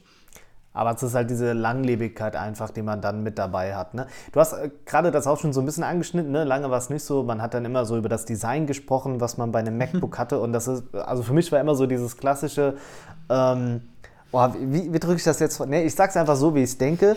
Ähm, verwöhnte Studenten, die im Starbucks sitzen und auf ihrem Laptop dann da sitzen und einfach nur, oh, weiß ich Facebook gucken. Weißt du, das war für mich vorher immer ein MacBook. Und ähm, mhm. diesen, diesen Spin hat man meines Erachtens jetzt so stehen, aber auch erst wirklich durch den neuen Prozessor geschaffen. Natürlich wird es auch vorher schon so gewesen sein, viele haben das Ganze genutzt, professionell und und und. Klar, ist ja auch so. Aber das war immer so mein Bild, was ich im Kopf hatte. Und das hat sich jetzt wirklich dadurch geändert. Ähm, Hätte ich auch nicht gedacht, dass ich das irgendwann mal äh, auch live dann sage. Ähm, das, das, äh, äh, das, Event ging, keine Ahnung, wie lange ging es? Weißt du es noch auswendig im Kopf? Ähm, Stunde? Sehr kurz. Also wirklich kurz. Ich glaube nicht mal eine ja. Stunde. Das war ziemlich Ui. außergewöhnlich. Ja. Ähm, und vor allem nicht viel drumherum gelaber. Also die kamen wirklich von einem Produkt zum nächsten, zum nächsten, zum nächsten. Ähm, da habe ich schon Events gesehen, wo sie mir unheimlich viel Müll erzählt haben, den ich eigentlich gar nicht wissen wollte war relativ knapp gehalten, aber auf den Punkt gebracht. Okay. Ähm, hier, jetzt kommt äh, noch eine Frage für dich schon. rein. okay, kannst du schon mal lesen. Ich rede in der Zeit einfach ein bisschen. Hier schreibt noch jemand, eine Stunde zwölf war es sogar. Wie gesagt, ich habe es nicht gesehen, weil ich mir einfach die Zeit genommen habe, um noch ein paar Videos zu produzieren, um euch da draußen ein bisschen zu ärgern, was, äh, ja, was den Content einfach anging. Ich muss jetzt, ich lese die Frage mal laut vor. In der Zeit kannst du noch ein bisschen überlegen, wie du deine äh, Antwort am besten formulierst. Frage an MoKit. Bin vom OnePlus 7T aufs 9 Pro gewechselt und mein erster Eindruck, langweilig. Nichts, äh, was einen flasht, ist beim iPhone nicht wie beim Wechsel jedes Jahr so öde. Also ist es da nicht auch so? Ähm, das ist bei allen Smartphones so. Also, oh. ähm, ich, muss, ich, muss ganz, okay. ich, muss, ganz, ehrlich sein, die, die Smartphones ja. der letzten Jahre, ähm, vor allem jetzt, wo ich mich ein bisschen intensiver damit auseinandergesetzt habe, sind ja. schon echt langweilig geworden. Also das ist überall irgendwo das Gleiche. Die haben mittlerweile alle sehr gute Kameras, gute Akkulaufzeit, gute Displays, egal wo du hinschaust. Du bekommst überall mittlerweile für sehr wenig Geld schon sehr gute Technik und du brauchst auf keinen Fall mehr ähm, zu erwarten, dass du riesige Leistungssprünge oder irgendwo wirklich große Sprünge machst von einem Modell zum nächsten. Also wer sich aktuell jedes Jahr ein neues Smartphone-Modell kauft, immer das neueste, der tut das ausschließlich, weil das cool findet oder wer das möchte oder wer sich für Technik begeistert, aber nicht wer es braucht, in keinster Art und Weise. Also das ist total bescheuert. Und ich muss ganz klar sagen, ähm, selbst mittlerweile die Modelle von vor drei Jahren sind immer noch äh, sehr, sehr gute Smartphones. Das iPhone 10 immer noch ein sehr, sehr gutes Smartphone, obwohl das mittlerweile schon gefühlt Asbach uralt ist, was halt aber auch irgendwo daran liegt, dass die Modelle mittlerweile auch irgendwo alle gleich aussehen, jedes Jahr aufs Neue. Da ändert ja. sich nicht mega viel. Ja, okay, wir haben jetzt ein kantiges Design, aber ist das jetzt wirklich ein so enormes Ding, was jetzt anders ist? Nicht wirklich. Und ich muss ganz ehrlich sagen, auch bei den iPhone 12 Modellen, das coolste fand ich war MagSafe, weil es wirklich mal etwas Neues war, was es so vorher aber noch nicht gab. Ja, aber okay, also ich glaube, wir, wir öffnen das Ganze auch jetzt so ein bisschen, dass die Leute gerne ihre Fragen so reinschreibt. Ähm, schreibt vielleicht nur gerade so auch den Namen mit davor, damit wir es ein bisschen zuordnen können. Wir versuchen das alles so mit reinzuziehen. Ähm, aber war MagSafe jetzt wirklich so der Game Changer? Nein. Dass man eben, okay, gut. War's nicht? die Antwort kam schnell der, und das hat mir gefallen. War, war, war, nicht der Game Changer, aber es ist cool und es ist praktisch. Ich mag es nicht mehr missen, muss ich ganz klar sagen. Es verändert jetzt nicht die Welt, es verändert nicht, wie ich mein Smartphone benutze, aber es ist in manchen Momenten einfach praktisch und es unterscheidet unterscheidet tatsächlich jetzt die iPhones wieder so ein bisschen von anderen Modellen. Weil auch was die Prozessorleistung oder dergleichen angeht, da sind ja keine Welten mehr dazwischen. Da müssen wir ganz ehrlich ja. sein. An ganz vielen Stellen, auch was die Kameras angeht, ähm, da ist ja ähm, Apple so oder so nicht branchenführend, aber das sind alles so oder so Spitzfindigkeiten. Also sowohl ein ja. iPhone 11 macht immer noch extrem gute Fotos, die für den normalen Alltagsgebrauch vollkommen ausreichen, auch mit Nachtfotografie und allem. Und ähm, das ist das Gleiche wird auch noch in vier, fünf Jahren der Fall sein. Auch in vier, fünf Jahren wirst du noch ein iPhone 11 in die Hand nehmen. Okay, da wird es wahrscheinlich keine Software-Updates mehr haben, aber du wirst sagen, die Kamera damals war schon gut für das, was sie ja. konnte. Und das war, ja. finde ich, vor fünf Jahren noch nicht so. Also wenn du die Kameras von einem iPhone 7 oder von einem iPhone 6 anschaust, das waren keine guten Kameras. Also zumindest nicht so wie man das heute kennt. Und mittlerweile zeichnen wir in 4K auf, wirklich mit Smart HDR. Das sind sowohl sehr gute Videos als auch sehr gute Fotos. Und das ist das, was es, finde ich, so stagnierend macht. So dieses, ja klar, du ja. hast kleine Schritte, die nochmal irgendwo ein bisschen besser sind und du kannst mittlerweile, du wirst in, in, in zwei Jahren, ähm, was das iPhone 12 Pro Max zum Beispiel angeht, du wirst in zwei Jahren tausende Kameras haben, wo auf dem Papier steht, die haben eine bessere Kamera. Aber so im reinen Alltag kannst du auch in drei Jahren noch ein iPhone 12 Pro Max nehmen und damit unheimlich geile Bilder machen. Und das geht nicht nur für Apple-Geräte, das geht auch für Xiaomi und sonst was, die jetzt oder so schon bessere Bilder machen Grad als mal, ähm, ja. iPhones. Und du wirst ja, in drei Jahren das bekommen, Xiaomi ja. Mi 11 Ultra nehmen können und es wird immer noch unheimlich gute Bilder machen. Und ja, definitiv. Das ist ähm, einfach so. Ich hab, das habe ich aber auch jetzt so bei mir in den letzten Videos auch ein bisschen gesagt. Ähm, ich finde es auch schwer, ähm, in Videos dann diese Bilder zu zeigen, die man mit einem Gerät gemacht hat, weil es wird nur ganz, ganz schwer deutlich und es muss schon ein, ein krasser Fehler sein, als dass man den in einem Video so zeigen kann. Also weißt du, was ich meine? Also ich finde auch immer so diese Kamera-Foto-Vergleiche immer relativ schwierig, wenn man dann also man müsste vom Gefühl her irgendwie so ein acht Jahre altes Smartphone das ist halt jetzt übertrieben, aber du weißt, was ich meine. Wenn ich jetzt die Bilder, das ist ja das, was du auch sagst, von einem iPhone 11 mit dem vom 12 vergleiche, klar, du wirst in den Nuancen den Unterschied sehen, ja. aber ist das so, dass du dann sagst, ähm, krass, dieser immense Sprung einfach, ne? Und das, ähm, ja, ist halt einfach schwer, nee. ne? Nee. Also ich finde, das letzte große Ding war Nachtfotografie, muss mhm. ich ganz klar sagen. Das hat nochmal was verändert. Und ich glaube, ähm, das nächste große Ding wird ähm, dass du im Videomodus ebenfalls mit so einem Bouquet arbeiten kannst. Also wie das jetzt aktuell schon bei den Fotos künstlich erzeugt werden kann, dass das dann auch bei den Videos der Fall ist. Das wird, denke ich, auch nochmal so ein Feature sein, wo man sagen kann, ja, okay, bei guten Lichtverhältnissen werden dadurch Smartphone-Kameras nochmal auf ein ähnliches Niveau wie richtige Kameras gehoben. Ähm, ja. Aber ansonsten wüsste ich gerade aktuell nichts, wo ich jetzt sage, das wird definitiv in Sachen Kameras noch kommen, was die Welt nochmal verändern wird. Ähm, eins habe ich dazu noch, das kann ich jetzt gleich äh, erzählen. Dann kam eine Frage von Jackie Smitty rein. Äh, Smartphone-Blogger-Frage an dich: Boxershorts oder Schlüpfer? Ja, natürlich die Schlüpfer, ist doch klar. Leute, was, was denkt ihr denn hier? Äh, Moritz, bei dir? nee, Spaß. Boxershorts ja, ja. von eher. Ja, nee. war, war, auch so, ich wollte es ein bisschen. Ich habe versucht, das ironisch rüberzubringen, das äh, passt manchmal nicht so ganz. Ähm, ihr könnt gerne eure Fragen in den Chat schreiben, macht immer nur davor dann at Smartphone-Blogger oder at Mokit, dann können wir es ein bisschen zuordnen. Und als du noch gerade über Kameras gesprochen hast, ähm, was so der nächste Schritt ist, wird für mich so ja. alles in Richtung äh, Liquid Lens sein oder alles, bei dem man die Möglichkeit hat, die äh, Brennweite zu verändern ja. bei einer Linse. Weil das könnte dazu führen, was ich extrem wichtig finde, dass wir wegkommen von 4, 5, 8.000 Kameras gefühlt, sondern dass wir zwei anständige Kameras verbaut haben und ja. mit denen das leisten können, ähm, ja, was wir, was wir einfach haben wollen. Hm, muss ich auch ehrlich sagen, ich denke, dahin wird der Trend auch gehen. Ähm, zwei Kameras, ein Ultraweitwinkel, ein Weitwinkel, der aber flexibel ist. Also ich denke, es wird einen festen Ultraweitwinkel geben und einen normalen Weitwinkelsensor. Und das Schöne ist, umso weniger Kameras du verbaust, umso größer können natürlich die einzelnen Sensoren sein, die du verbaust. Genau. Und wenn man dann das noch irgendwie schafft, wirklich mit variablen Brennweiten zu arbeiten, das könnte noch so ein Ding werden. Aber auch das wird ähm, die Bildqualität der solche nicht enorm verändern, denke ich. Also Maximal Wobei, hat er die größeren Sensoren. Das genau, das ist es ja. Ne? Wenn du einen größeren Sensor hast, dann kann, hast du ja dadurch nochmal viel, viel mehr Möglichkeiten. Ich würde mir nochmal so ein bisschen einen Sprung beim Zoom auch wünschen. Also, dass man Periskop-kameramäßig da nochmal was rausholt. Das ist aber auch dieses physikalische Problem. Ne? Also, Ja. du brauchst halt dann einen noch größeren Kamerabump quasi, um das hinzubekommen. Mir ist das jetzt, ich halte das nur mal gerade so in die Kamera. Man erkennt es, glaube ich, eigentlich nicht, aber so wie tief dieser, ähm, hier, also siehst du, wie, wie tief diese Periskopkamera dann da reingeht. Also, wenn man das richtig mal live vor schon mal probiert, hat. das an den, an den Tisch zu hängen? Du kannst Äh, wie- mir wie- an einen Tisch hängen.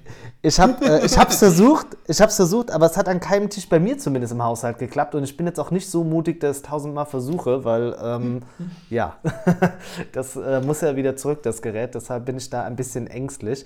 Äh, Frage hier gerade noch, äh, was ist dein Lieblings-Mate-Getränk? Ich habe jetzt gerade La Mate äh, aus dem Rewe, das ist auch gerade, so richtig off-topic wird es da noch teilweise. ähm, ich habe mal eine Zeit lang wirklich viele Energy Drinks getrunken und muss sagen, ich bin froh und schone meinen Körper jetzt damit, äh, dass ich auf diese natürliche Energie umsteige. Trinkst du auch sowas in der Richtung? Nee, ne? Bestimmt nicht, oder? Ab und zu mal. Ab und zu mal. Also Oh, ich finde okay. Mate ähm, ganz okay. Ist jetzt nicht so mein absolutes Ja. Lieblingsgetränk, aber wenn ich mal Bock drauf habe, dann. Aber ich kenne halt auch nur diese Standardmarken, Club Mate und Ja. dergleichen. Okay, ähm, dann hier, ich habe, ähm, also kommt von Florian noch die Frage, ich habe mir das Nubia Red Magic 5S, ähm, aber die Kamera-App ist nicht so das Wahre. Kannst du was Gutes empfehlen, kostenlos? Schau gerne mal nach der Gcam-App, ähm, also die Google-Kamera, da hast du dann die Möglichkeit, das Ganze vielleicht als APK runterzuladen. Das hat bei mir, zumindest bei den OnePlus-Geräten, extrem viel ausgemacht. Und ähm, dann kommt hier die Frage, und die können wir auch genauso an dich weiterstellen, aber ich glaube, Moritz, bei dir ist es ja klar, ehrlich gesagt. Ne? Ähm, was ist der Lieblingshersteller? fragt äh, Technik Live. ähm, ja, ist, ist schwer bei mir persönlich. Ich tendiere immer so ein bisschen zwischen Xiaomi und OnePlus so hin und her. Das ist äh, so ein bisschen Herzensangelegenheit bei Xiaomi, wobei ich Google da auch noch immer so mit in den Dunstkreis reinziehe. Da sind es mir aber einfach zu wenig Geräte. Moritz, wenn es Apple nicht geben würde, welcher Hersteller wäre es dann? Also ich muss mal ganz klar sagen, da die Frage schon so formuliert wurde, ähm, Smartphone-Hersteller, würde ich mich gar nicht mal so auf Apple festlegen. Wenn ich wirklich Smartphones als Kategorie als solche nehmen würde, ähm, dann würde ich vielleicht sogar eher zu Google oder OnePlus tendieren. Bei, was was es Okay. bei Apple für mich ausmacht, ist es eben nicht nur dieses, dieses, dass es ein iPhone gibt, was halt ein gutes Smartphone ist, sondern ich finde, ein iPhone wird nur durch das Drumherum gut. Hätte Ja. ich jetzt keine anderen Apple-Geräte, dann würde ich mir kein iPhone kaufen. Dann wären Ja. ein OnePlus ähm, 8 Pro, 9 Pro, was auch immer, wäre das bessere Smartphone für mich. Ähm, für mich zeichnet sich ein iPhone dadurch aus, dass die Apple Watch die beste Smartwatch ist. Dass das iPad das beste Tablet ist. Und Ja. dass der Mac jetzt vermutlich auch wieder zum besten Computer werden wird.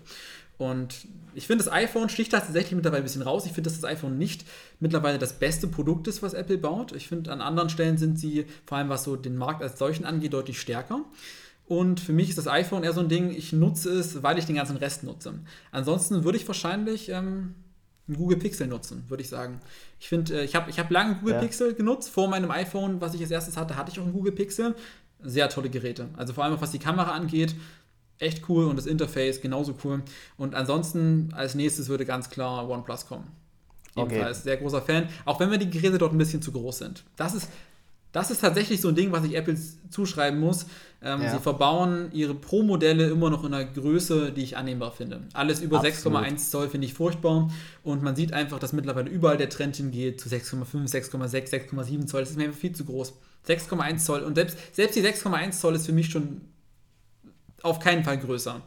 Das liegt aber daran, dass dieser Trend halt aus China kommt, dass die dominierenden Hersteller halt chinesische Hersteller sind und ähm, wir hier halt diese großen Displays haben. Wir haben noch die Frage ähm, an dich, äh, welches Android-Handy würdest du gerne mal testen, wenn du jetzt ähm, testen können würdest? Äh, von Jackie kam hier die Frage rein. Das ist eine gute Frage. Ich weiß gar nicht genau, welches Modell das ist, aber wenn ich mir gerade ein Smartphone aussuchen dürfte, dann wäre es dieses Google Pixel mit dieser leicht wachsartigen Rückseite. Weißt du, was ich meine? Äh, ja, also Ähm, das ist das, was das auch relativ Fünfer. klein ist. Das Ja, Was das Fünfer, genau. Ja. Ja, das, das würde Auch ich nehmen. Weil das hat 6 eine, sehr, hat eine sehr angenehme Größe mit 6 Zoll. Es ist ein Google Pixel, was ich sehr, sehr cool finde. Und das hat mir auch in den Re Reviews, die ich gesehen habe, eigentlich ziemlich gut zugesagt. Also, ja. das vermutlich. Ähm, Frage an dich, glaube ich, dann eher, wird das iPad Pro die Zukunft sein und das MacBook in den Schatten stellen? Äh, Grüße aus Zürich von äh, Nedim Abduli. Ich hoffe, ich habe es richtig ausgesprochen, ansonsten äh, shame on me. Definitiv nicht. Also da hat Apple ja selbst erst ähm, ein Interview gegeben, wo sie gesagt haben, sie wollen diese beiden Produktlinien ähm, auf keinen Fall zusammenführen. Die sollen in beiden Kategorien, wollen wir die bestmöglichen Produkte herstellen. Und ob das jetzt wirklich der Grund ist, na, mal gucken. Ähm, ich kann mir gut vorstellen, dass sie einfach nur wollen, dass die beiden Produkte sich nicht gegenseitig konkurrieren. Ähm, dementsprechend denke ich mir, ja, äh, an den iPads wird weiter gefeilt werden, da werden mehr Programme dazukommen. Die werden auch immer interessanter werden. Also definitiv, wenn jetzt so Pro-Programme wie Final Cut oder Xcode auf die Geräte kommen, das wird die nochmal deutlich besser machen. Aber, und das wird der gewaltige Unterschied sein, man wird auf dem Mac immer mehr machen können. Immer. Ja. Das wird so bleiben. Sie werden niemals macOS auf die Tablets bringen, das machen sie nicht. iPads leben davon, dass sie einfacher sind, dass sie insbesondere für Künstler ähm, zum Zeichnen, zum Mitschreiben etc. pp. wirklich gut geeignet sind, aber mit den Macs ist man am Ende, was gewisse Sachen angeht, einfach immer noch besser aufgestellt. Man hat einfach die, den Vorteil, dass Macs einen Scheiß darauf geben, mit dem Finger bedient werden zu können sondern alles ja. wird mit einer Maus bedient. Alles. Und das bedeutet, du kannst einfach, wenn du zum Beispiel Final Cut aufmachst, um deine Videos zu schneiden, dort unheimlich viele kleine Unterpunkte irgendwo erstellen, wo du mit dem Finger nie ordentlich draufkommen würdest, mit der Maus aber ohne Probleme. Und genau das ist der Vorteil von Macs. Mehr Funktionen, mehr Sachen, die ein bisschen versteckter sind, die aber, wenn du dich damit auskennst, kannst du mit dem Mac deutlich mehr machen, während ein iPad immer so die Schiene fährt. Einfach, lässt sich sehr gut mit dem Finger bedienen, gerne auch zusätzlich mit der Tastatur, aber vor allem lässt sich mit dem Finger bedienen. Und das wird die beiden Kategorien immer voneinander trennen und dementsprechend wird es auch nie ein MacBook, also ein Gerät, auf dem macOS läuft, geben, was einen Touchscreen besitzt. Das hat Apple ja selber gesagt, eventuell rücken sie da irgendwann von ab, aber ich denke nicht in nächster Zeit. Ja kein Bedarf da. Ich habe hier zwei Fragen, die schnapp ich mir noch ganz schnell. Äh, Silas hat gefragt, äh, wissen deine Schüler, dass du YouTuber bist? Und wenn ja, sprechen sie dich darauf an? ähm, nein, sie wissen es nicht. Äh, liegt aber, glaube ich, auch daran, dass es Grundschüler sind. Und äh, da, glaube ich, also ich weiß, dass die YouTube konsumieren, aber ich glaube, das ist äh, eine andere äh, Richtung, die die da so weit konsumieren. Und dann, seit wann machst du eigentlich YouTube? Ähm, ich glaube, so richtig angefangen, gutes Jahr. Ähm, davor schon immer den Account gehabt und hier und da mal Videos gemacht. Ich habe den ganz großen Fehler, das habe ich auch Moritz gesagt, äh, gemacht, dass ich echt jetzt, glaube ich, vier Jahre lang auf das Thema Podcast gesetzt habe, was natürlich im Umkehrschluss so dazu geführt hat, dass man extrem viel Herzblut da reingesteckt hat und das ist ja auch das, woher ich komme, aber halt einfach die Reichweite, die man durch YouTube hat, viel größer ist. Also alles, was jetzt von euch da aus der Community dazukommt, ist einfach ein gigantischer Schub nochmal durch YouTube mhm. selbst mhm. und auch, dass man jetzt das Ganze hier live macht und sich mit euch austauscht, das hätte man so als reines Podcast-Format nie geschafft. Ähm, Moritz, du bist ja. aber auch noch grün hinter den Ohren, äh, was aber nett gemeint ist. In Bezug auf was? Äh, auf Bezug auf YouTube, also dass du auch Ach noch nicht so lange dabei bist. Ja, also mittlerweile ein gutes Jahr. Aber ja das Jahr hat sich ziemlich gut entwickelt und ich finde echt, echt cool, was hier im letzten Jahr passiert ist. Also generell, ich habe demnächst auch vor, meinen ersten Stream zu machen, einfach um direkt mal so mit der Community interagieren zu können. Da freue ich mich definitiv auch schon drauf. Bin gespannt, wie das denn läuft. Ähm, bis jetzt habe ich also jetzt schnell mal abonnieren, ne, Moritz? Aber bin ich gespannt drauf. Finde ich auch immer wieder cool, vor allem wenn man sich so andere Leute holt, mit denen man sich zusammen austauschen kann, macht nochmal ja. deutlich mehr möglich, als alleine irgendwas zu machen. Und es ist äh, doch recht amüsant. Also ich, also ich stelle es bei mir zumindest fest und ich glaube, dir geht es auch so. Am Anfang bei hier so einem Livestream auch oder beim Live-Podcast ist alles noch so ein bisschen, naja, verhalten nicht, aber man merkt, wie sich in der Dauer des Gesprächs das Ganze immer lockerer wird und man dann doch ähm, ja ja, nicht, nicht mehr so eingeengt ist quasi, ne? Also wo man am Anfang dann doch sehr darauf achtet, was man wie ausdrückt einfach. Ne?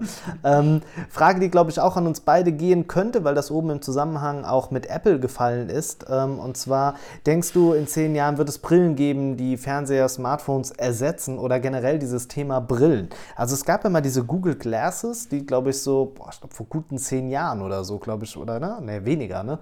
Ähm, mhm. wo man zumindest so eine Kamera drin hatte. Das ist aber dann auch aus Datenschutzgründen irgendwann auch recht schwer geworden. Ähm, glaubst du, dass wir da nochmal einen Trend hin, hingehen sehen? Also, was Kameras angeht, auf jeden Fall nicht, weil das geht datenschutzrechtlich, zumindest in Deutschland, auf jeden Fall nicht. Mhm. Ähm, man hat es ja bei Apple gesehen, die wollen dann eher nur mit einem LiDAR-Sensor arbeiten, aber die größte Frage, die ich mir stelle, ist, ich kann mir gut vorstellen, dass das gesundheitliche Probleme mit sich bringt. Dass wenn du ähm, so ein Bild hast, was so nah am Auge ist, dass es einfach auf Dauer ungesund für die Augen ist und das könnte tatsächlich ein riesiges Problem von diesen ganzen Brillen werden. Mhm. Ähm, dass die an sich cool sind, dass man mit denen viel machen kann, vielleicht auch vieles vereinfachen, aber ich weiß nicht, wie gut das für die Augen ist, weil wir sehen es jetzt aktuell schon, dadurch, dass wir immer auf relativ kurze Distanz auf so Smartphones schauen. Allein das ist schon nicht gut für die Augen. Wir werden dadurch alle kurzsichtig. Und wie das dann ja. ist, ähm, wenn man wirklich eine Brille hat, auf die man permanent schaut, ich kann mir vorstellen, dass es einfach nicht besonders gesund ist. Das muss man erst testen, aber das ist so meine größte Sorge, was das Ganze angeht. Für mich persönlich ist auch zu viel, was verschmilzt einfach. Also ich finde auch, ähm, gerade so aus ja, Gesund Gesundheitsaspekt ist einfach, das kann nicht gut sein und ähm, bin auch jetzt irgendwie kein, kein gigantischer Freund. Hier kam äh, noch eine Frage an dich äh, von äh, Jackie. Letzte Frage. Benutzt du äh, die Apple-Maus? Findest du nicht, sie ist äh, unergonomisch ähm, wie keine andere Maus? Design over Ergonomie. Ähm, ich muss ganz ehrlich sagen, ich finde die Magic Mouse furchtbar. Also ich habe ja einen iMac gehabt, da war eine Magic Mouse dabei. Ich habe die nie benutzt. Ich habe es einmal probiert. Ich, ich fand es einfach nur furchtbar. Ich selbst nutze eine Magic, äh, eine MX Master 3 von Logitech. Meiner Meinung nach die beste Maus, die man kaufen kann. Aber eine Magic Maus äh, würde mir nie wieder ins Haus kommen, muss ich ganz ehrlich sagen. Das ist, ich mag das nicht, dieses, dass es oben nur einen Klick allein gibt. Dieses, dass du ja. nicht zwei Klickfelder hast. Ich meine, ja, du kannst das einstellen, dass wenn du rechts klickst, das dann als ein rechter Klick gezählt wird. Aber grundsätzlich gibt es nur eine Klickmöglichkeit. Ach, ich finde das komisch. Muss ich ganz klar sagen. MX Master 3, absolut beste Maus überhaupt. Von der Magic Maus halte ich überhaupt gar nichts. Okay, ich glaube, er schreibt es jetzt auch nochmal ähm, mit dazu, äh, beste Maus der Welt. Okay, dann seid ihr jetzt weiter auf einer Wellenlänge. Ähm, vielleicht findet ihr den Weg zueinander, dann könnt ihr euch über eure Maus austauschen. Ähm, mir fällt dabei ein, ich war äh, neulich in der Arztpraxis und hatten dann auch so riesige iMacs standen dann da. Ne? Und ich dachte, boah, okay, alle echt cool, total innovativ. Und dann gucke ich so um die Ecke und dann sehe ich, es läuft einfach mit Windows. Und dann dachte ich auch, wie, wie kann man nur? Also so dieser, hm? dieser, warum macht man das? Naja. Ähm, es, es, gab viele Leute, die das früher gemacht haben, über Bootcamp. Und das ist ja auch, viele äh, haben ja kritisiert, dass es jetzt mit dem M1-Chip erstmal nicht mehr so geht. Ja. Und ich äh, kann das auch irgendwo nachvollziehen. Manche mögen halt tatsächlich auch einfach nur das Design, brauchen einige Programme, ähm, die es nur mit macOS gibt, weil in der Regel hast du dann ja beides drauf installiert, sowohl Windows über Bootcamp als auch das normale macOS.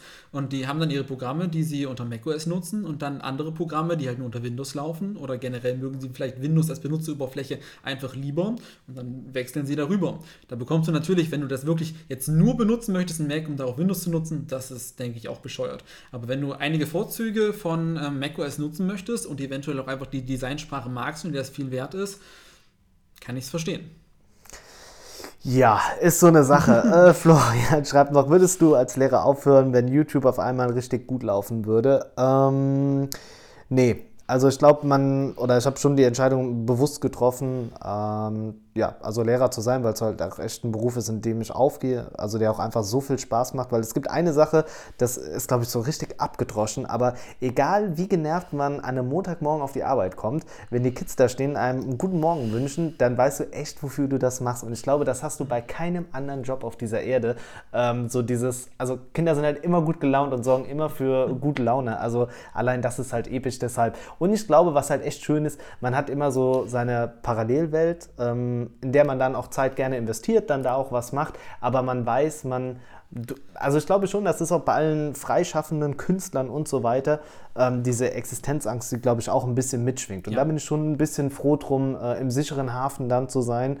Ähm, und ich glaube auch, so sehr der Reiz jetzt gerade schön ist, wenn man dann so zwischendurch natürlich diese Hirnspinste mhm. hat, ähm, aber ich glaube, das ist wie bei allem. Man hat immer so Phasen, wo man sich auf irgendwas draufstürzt, weil es ultra geil ist, aber man stumpft irgendwann auch so ein bisschen ab vielleicht. Und ich glaube, dadurch, dass man das nicht hauptberuflich macht, ist immer dieser Trieb noch da. Ähm, wie sieht es bei dir aus? Würdest du ähm, das irgendwann hauptberuflich machen wollen? Oder wie, wie ist es bei dir? Mm, nee. Also, wenn, wenn du musst nicht äh, sagen, ne? also wie du willst. Ich habe da früher schon viel drüber nachgedacht, also was früher mhm. innerhalb des letzten Jahres, weil es ja teilweise wirklich relativ gut lief, was meinen mhm. YouTube-Kanal anging. Aber selbst wenn das Ganze so weitergehen würde und noch besser laufen würde, ich würde eventuell in meinem Hauptjob eventuell weniger arbeiten wollen, also eventuell mhm. halt auf Halbzeit gehen oder dergleichen. Das könnte ich mir vorstellen, aber ich glaube, ähm, das ganze YouTube-Ding Ich, das ist für mich nicht handfest genug.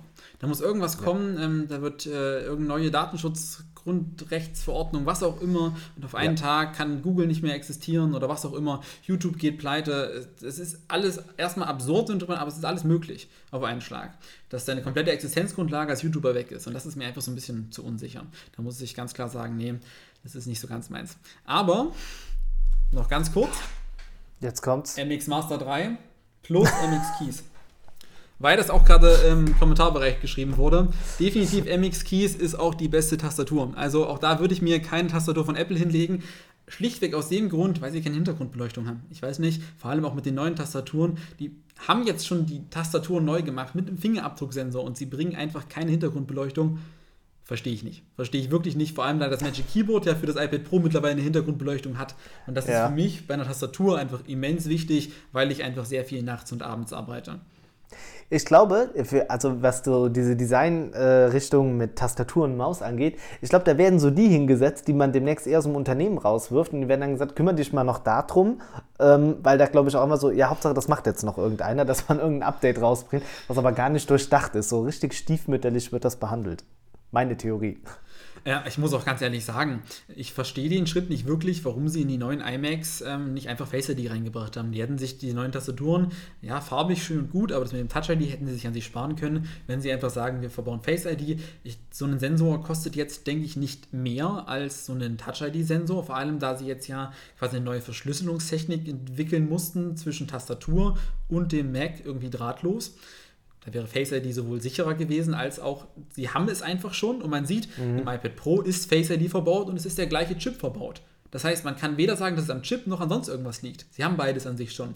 Ich denke, es ist einfach mal wieder, dass sie differenzieren wollen zwischen dem normalen iMac und dann dem später erscheinenden iMac Pro, der größer ist. Der iMac Pro wird Face ID bekommen, der normale iMac eben nur Touch ID, genau wie das bei den iPad-Modellen auch ist. iPad Air Touch ID, iPad Pro mit Face ID, obwohl es ohne Probleme und ohne Kostenaufwand, denke ich, möglich gewesen wäre, auch im iPad Air einfach Face ID zu verbauen. Und ich glaube, du hast es damit ja auch schon selbst gesagt, ne? um das woanders dann sinnvoll dann mit einzubringen, um ein Update wieder zu gewährleisten, um das Ganze irgendwie zu rechtfertigen. Ne? Also ich habe hm. äh, ja. zumindest dann das auch. Ähm, du hattest mich eben noch gefragt, was das günstigste, nee, was das Produkt ja. mit der größten Wertpreissteigerung ist. Also ich bin ehrlich, äh, eben kurz als du weg warst, habe ich die Community gefragt, weil es einige reingeschrieben haben. Also es war im Angebot ähm, die Rollen es war mhm. das, irgendeine Tastatur, irgendwas. Äh, nee, nee, Tastatur nicht. Äh, und der, der Stand, der, der Pro-Stand, irgendwas, keine Ahnung. Ich würde jetzt mal pauschal einfach auf die Rollen tippen. Das sind das, was mir als erstes auch in den Kopf gekommen sind. Stand und Rollen. Aber das ist meiner Meinung nach nicht so. Meiner Meinung nach ist das überteuerste Apple-Produkt das Silikonarmband für die Apple Watch. Was seit Jahren gleich geblieben ist. Es kostet 50 Euro ist ein einfaches Silikonarmband, was an der Herstellung wirklich exakt gleich geblieben ist. Es ist ja nicht mal so wie bei den iPhones, dass sie die Hüllen jedes Jahr anpassen müssen. Dieses Silikonarmband ist seit der Apple Watch Series 3 exakt gleich geblieben. Von Jahr zu Jahr. Geil. Und das, das heißt, sie haben jetzt einmal Apple, die ne? Form, ne? einfach ein Stück Silikon und sie verkaufen dieses Stück Silikon für 50 Euro. Boah. Und ich wette, das kostet in der Herstellung keine 20 Cent. Keine 20 das, Cent so, also so diese Produktmargen, das ist schon teilweise echt kriminell. Also wenn ja. du da siehst, was da was wie kostet, also boah, holla die Waldfee. Aber es funktioniert, es funktioniert. Also weil das Na, vor, vor, allem, weil es ja, ja. einfach bei jeder, äh, bei jeder Apple Watch dabei ist. Es ist ja. einfach, du musst es ja quasi. Das, ich glaube, es gibt kaum Leute, die sich Silikonarmbänder von Apple extra kaufen. Gibt es kaum. Gibt es vielleicht ab und zu mal durchaus welche, aber ähm, die meisten machen es nicht. Und dadurch, dass es quasi immer dabei ist, sagen sie, ja, ihr habt ja aber auch bei der Apple Watch noch ein Silikonarmband dabei, was ja eigentlich schon 50 Euro kostet. Die eigentliche Watch, die ihr kauft, ist also eigentlich viel günstiger. Ich glaube, das ist so der psychologische Effekt dahinter. Ja. Aber als solches ist es einfach lächerlich, 50 Euro für so ein Armband zu verlangen, muss ich ganz klar sagen. Aber wenn es irgendwo äh, möglich ist, dann ist es doch bei Apple. Und ich glaube, das ist ein, ähm, ah doch, ein Satz, mit dem ich mich wohlfühle, wenn wir den Podcast beenden. Ähm, Moritz, ich sage echt äh, vielen, vielen Dank, dass du dir die Zeit genommen hast. Ähm, mich auch gerne. da ein bisschen äh, mit in den Apple-Kosmos wieder reingenommen hast, weil wie gesagt, ich bin ehrlich, ich habe auch vor dem oder vor dem Stream hier heute echt ähm, mich so gut wie gar nicht mit dem Event ähm, befasst, so das, was man hier und da als Headline hatte. Und ähm, natürlich dann auch ein bisschen eigennützig mich da äh, äh, Deep Dive-mäßig von dir mit reinziehen zu lassen. Und du hast es echt äh, cool gemacht. Also vielen, vielen Dank dafür. Immer ähm, wieder gerne. Ja, und ich glaube, die Community hat äh, da, glaube ich, auch bewiesen, dass sie da echt Bock hatte, mit dir zusammen äh, das zu machen. Ja, dann ähm, gibt es irgendwas videomäßig, was du den Leuten noch empfehlen kannst? Du warst sehr untriebig in letzter Zeit. Vielleicht noch so äh, ein, zwei Tipps, was die Leute sich auf jeden Fall auf deinem YouTube-Kanal anschauen sollen. Naja, also grundsätzlich muss ich sagen, ich habe mich mit allem auseinandergesetzt, was Apple zur Keynote vorgestellt hat. Ähm, meine mhm kompletten Gedanken eigentlich in teilweise einzelne Videos reingepackt, weil ich mich vor dem Kauf so viel wie möglich damit auseinandersetzen wollte. Wer sich also jetzt überlegt, eins von den neuen Produkten zu kaufen, kann da gerne vorbeischauen. Ich denke, da gibt es noch einiges Neues, was ihr eventuell vorher noch nicht so in Erwägung gezogen habt. Und ansonsten freue ich mich jetzt drauf. Übermorgen am 30. kommen dann meine AirTags und dann wird es vermutlich aber noch eine ganze Weile dauern, bis dann irgendwann der neue iMac und auch das iPad Pro bei mir im Studio ankommen. Dann sind wir mal gespannt, ähm, wie dann dein wirklicher Eindruck ist, ne? so das, was man sich vorher an Gedanken macht oder das, was man liest und mitbekommt. Und wenn das dann auf die Realität trifft, ob dann äh, vielleicht doch Träume äh, zerbrechen, zerfallen, ich weiß es nicht, wie auch immer man das, ne, Träume platzen, ne? Ach Gott, ja, ich werde alt.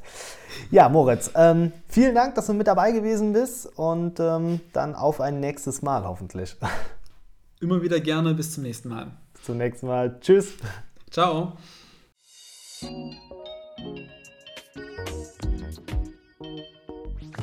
Bis zum nächsten Mal beim Smartphone Blogger Podcast.